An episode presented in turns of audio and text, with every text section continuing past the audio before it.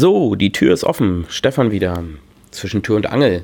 Ja, auf meine letzte Episode kam ja einiges an Feedback per Mail und äh, da möchte ich dann zum Teil auch drauf eingehen. Einige sagten mir, ja, mh, hm, du hast von JavaScript geredet und äh, äh, im gleichen Atemzug von serverseitig. Ähm, ja, das gibt es in der Tat. Es gibt äh, serverseitiges JavaScript, nennt sich Node.js. Das ist nur mal so zum Anfang. Ja, vielleicht mache ich das auch zukünftig so, dass ich am Anfang so ein paar hm, Feedback-Sachen abarbeite und dazu was sage. Und ja, und dann sagten mir einige auch, ähm, ja, Datenbank abrufen über JavaScript, hm, ist es denn nicht unsicher und so? Und äh, ja, in der Tat, ähm, wenn ich jetzt direkt auf eine Datenbank zugreifen würde, wäre das äh, mitunter vielleicht auch unsicher, weil da muss ich mich ja anmelden an die Datenbank. Aber es gibt da Schnittstellen, wie man ähm, Datenbanken durchaus auch abfragen kann über sogenanntes JSON. Aber damit es jetzt auch nicht zu kompliziert wird, möchte ich eigentlich auch wieder ein bisschen weiter übers Programmieren reden und äh, hier nur dazu vielleicht äh, sagen, es gibt immer mehrere Wege, die nach Rom führen. Ja, und man kann ein und dieselbe Sache auf unterschiedliche Weisen lösen. Ja, in der Regel ist es so, wenn Datenbankabfragen gemacht werden, also der User gibt, weiß ich, seinen Benutzernamen ein auf einer Webseite dann äh, macht das das Programm, was auf dem Server läuft und liefert dem Nutzer dann sozusagen sein Profil und ähm, eventuell die Sachen, die er da in seinem Profil gemacht hat oder vielleicht äh, auch bei einem Streamingdienst Musik, die er abspielen kann oder zeigt ihm an, was er bereits gehört hat. All diese schönen Dinge. Aber um nochmal ein bisschen ähm, ja, von der Pike anzufangen und äh, übers Programmieren zu reden, weil das ist ja jetzt auch schon ganz schön kompliziert. Wir hatten ja in der letzten Episode auch darüber geredet, dass es äh, verschiedene Arten von Programme gibt. Und ähm, wir sind schon lange über diesen Punkt hinaus, dass wir sagen, ähm, ein Programm steht isoliert für sich, ja, wie bei einer Exe-Datei, COM-Datei oder einer Batch-Datei oder sonst irgendwas. Programme sind in letzter Zeit sehr, ja, wie Zahnräder teilweise. Es gibt natürlich immer noch diese großen Anwendungen, ähm, die für sich laufen, aber in letzter Zeit ist es eben halt so, dass Anwendungen oder Programme, wie wir sie nennen, ja, wie Zahnräder funktionieren. Ähm, Zahnräder auch deswegen, weil das Ganze so ineinander greift. Ja, wir hatten das äh, am Beispiel der Webseite, da habe ich einzelne Code-Schnipsel, die natürlich wiederum auch wieder von einem Programm ausgeführt werden, nämlich vom Browser. Ähm, so Programmteile, die der Seite dann Leben einhauchen. Und dann habe ich aber auf dem Server auch noch ein Programm, was sozusagen die ganze Verwaltungsarbeit und Benutzerverwaltung und all diese ganzen Dinge abnimmt. Und dann habe ich aber auch noch das HTML, was dann sozusagen der Nutzer ausgeliefert kriegt. Und dann auch noch CSS, um das Ganze richtig schön hübsch zu gestalten. Ja, das klingt alles ähm, irgendwie ziemlich kompliziert und in Wirklichkeit ist es sogar noch viel, viel komplizierter, weil letztendlich es ein großes Konstrukt bildet aus vielen kleinen Zahnrädchen, die ineinander greifen. Schnittstellen, die aufeinander zugreifen, die äh, das Ganze miteinander vernetzen. Das heißt also, Programmieren und auch Anwendungen sind in unserer Zeit eben halt doch sehr viel modularer geworden. Und auch innerhalb einer sogenannten Programmiersprache kommt dieses Prinzip der Module zum Tragen. Die einen Programmiersprachen sind etwas modularer als, die, als andere, aber letztendlich äh, basieren sie alle auf demselben Konzept, ähm, nämlich der Modularität. Und das war auch früher schon so. Das heißt also, wenn ich ähm, etwas programmiere, dann möchte ich natürlich das Rad nicht jedes Mal neu erfinden. Und deswegen gibt es in jeder Programmiersprache äh, erstmal einen gewissen Satz an Befehlen. Das ist sozusagen die erste Stufe der Modularität. Das heißt also, ich kriege eine Anzahl an Befehlen und ähm, Mittel an die Hand, um äh, Sachen umzusetzen in einer Programmiersprache. Und das zweite, also die zweite Stufe der Modularität ist die, dass ich äh, wiederverwertbaren Code produzieren kann. Das heißt also, dass ich Programmteile so gestalten kann, dass ich diese immer wieder verwenden kann, dass ich sie nicht jedes Mal, wenn ich sie verwende, auch neu schreiben muss. Ja, in den meisten Programmiersprachen sind das sogenannte Funktionen. Früher gab es auch noch den Begriff der Prozeduren, als ich mit äh, Pascal damals angefangen habe. Das ist auch eine Programmiersprache unter DOS gewesen. Äh, hat man noch unterschieden zwischen Prozeduren und Funktionen.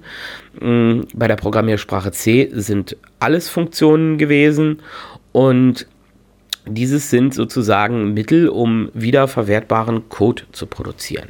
Ja, das ist sozusagen die zweite Stufe der Modularisierung. Jetzt gibt es auch noch eine weitere Stufe, das wäre dann die dritte, und zwar das Auslagern von äh, gewissen Sachen, die wirklich auch immer wieder benötigt werden und nicht zum Standardbefehlssatz der Programmiersprache gehören, ähm, die man aber dann entsprechend auch auslagern kann in sogenannte äh, Libraries oder Bibliotheken oder eben halt auch, ja, Units nannte man das früher unter Pascal.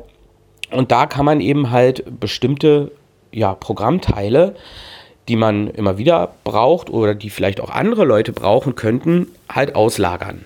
Und das äh, hat man natürlich in der letzten Zeit, beziehungsweise in den letzten 20, 30, ja, 30 Jahren äh, so ein bisschen auf die Spitze getrieben.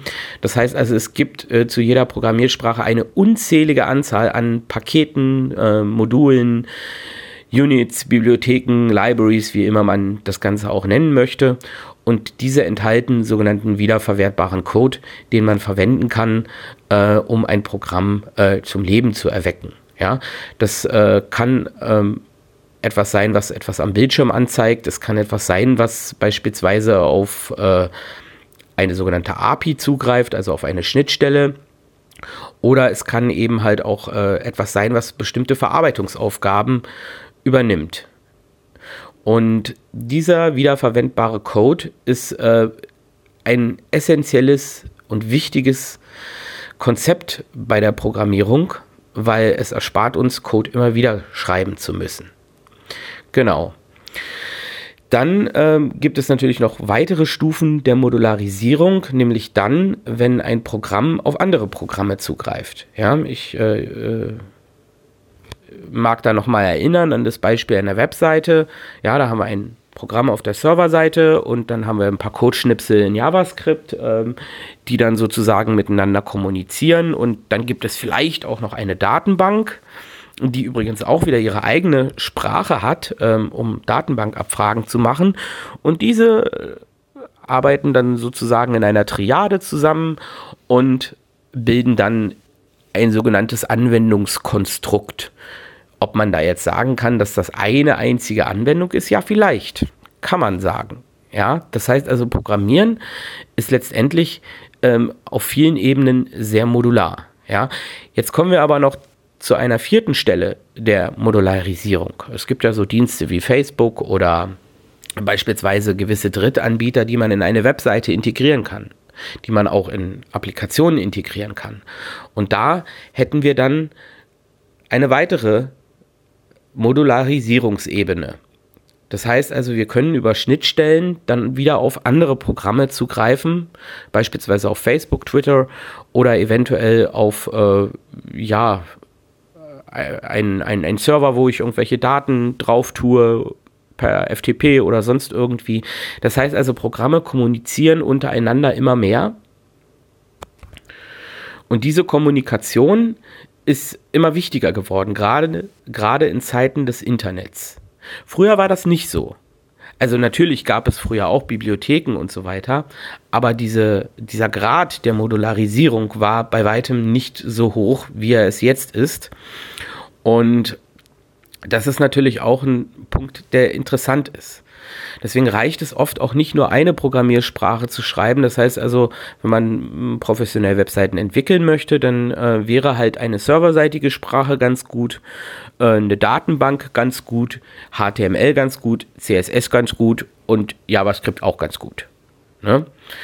Und das ist natürlich ein ganz schöner Happen. Ne? Also fünf Programmiersprachen sozusagen, äh, wenn man, wenn wir sie jetzt einfach mal runtergebrochen alle als Programmiersprachen bezeichnen und teilweise der Code dann auch noch ähm, verschachtelt ist. Das bedeutet, dass man im PHP-Code, also im serverseitigen Code, dann auch die Auszeichnungssprache, das CSS verwendet und auch das JavaScript, macht die Sache natürlich durchaus etwas kompliziert. Und das ist aber eine Sache, die äh, man gerade jetzt in den Zeiten jetzt äh, leider so machen muss, weil eine Sprache allein reicht in der Regel nicht. Anders sieht es wieder bei den Anwendungsentwicklern aus. Bei denen ist es durchaus schon so, dass eine Programmiersprache reicht und damit kann ich alles machen. Aber auf der anderen Seite ist es da wiederum auch so. Ähm, es gibt Programmiersprachen, die Bibliotheken, angepasste Bibliotheken haben, die aus ganz anderen Programmiersprachen stammen. Sowas gibt es auch. Das gab es übrigens auch früher schon. Man konnte ähm, ich werfe jetzt mal einen Begriff rein, Assembler. Das ist eine Programmiersprache, äh, die äh, dem Maschinencode am nächsten kommt. Äh, konnte man äh, sozusagen als Bibliothek äh, gewisse Funktionen wiederverwertbaren Code schreiben und den dann in eine höhere Programmiersprache einfügen und äh, hatte dann sozusagen auch schon wieder zwei Programmiersprachen gekapselt. Aber ich denke, über Assembler und solche Sachen spreche ich dann später auch nochmal. Hier geht es jetzt einfach äh, nur mal darum, um das Prinzip der Modularisierung.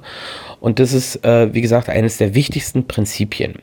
Ja, aber eigentlich habe ich das Thema schon abgehandelt und da wir jetzt so ungefähr bei elf Minuten sind, ja, trete ich aus der Tür und äh, wir hören uns demnächst wieder zwischen Tür und Angel.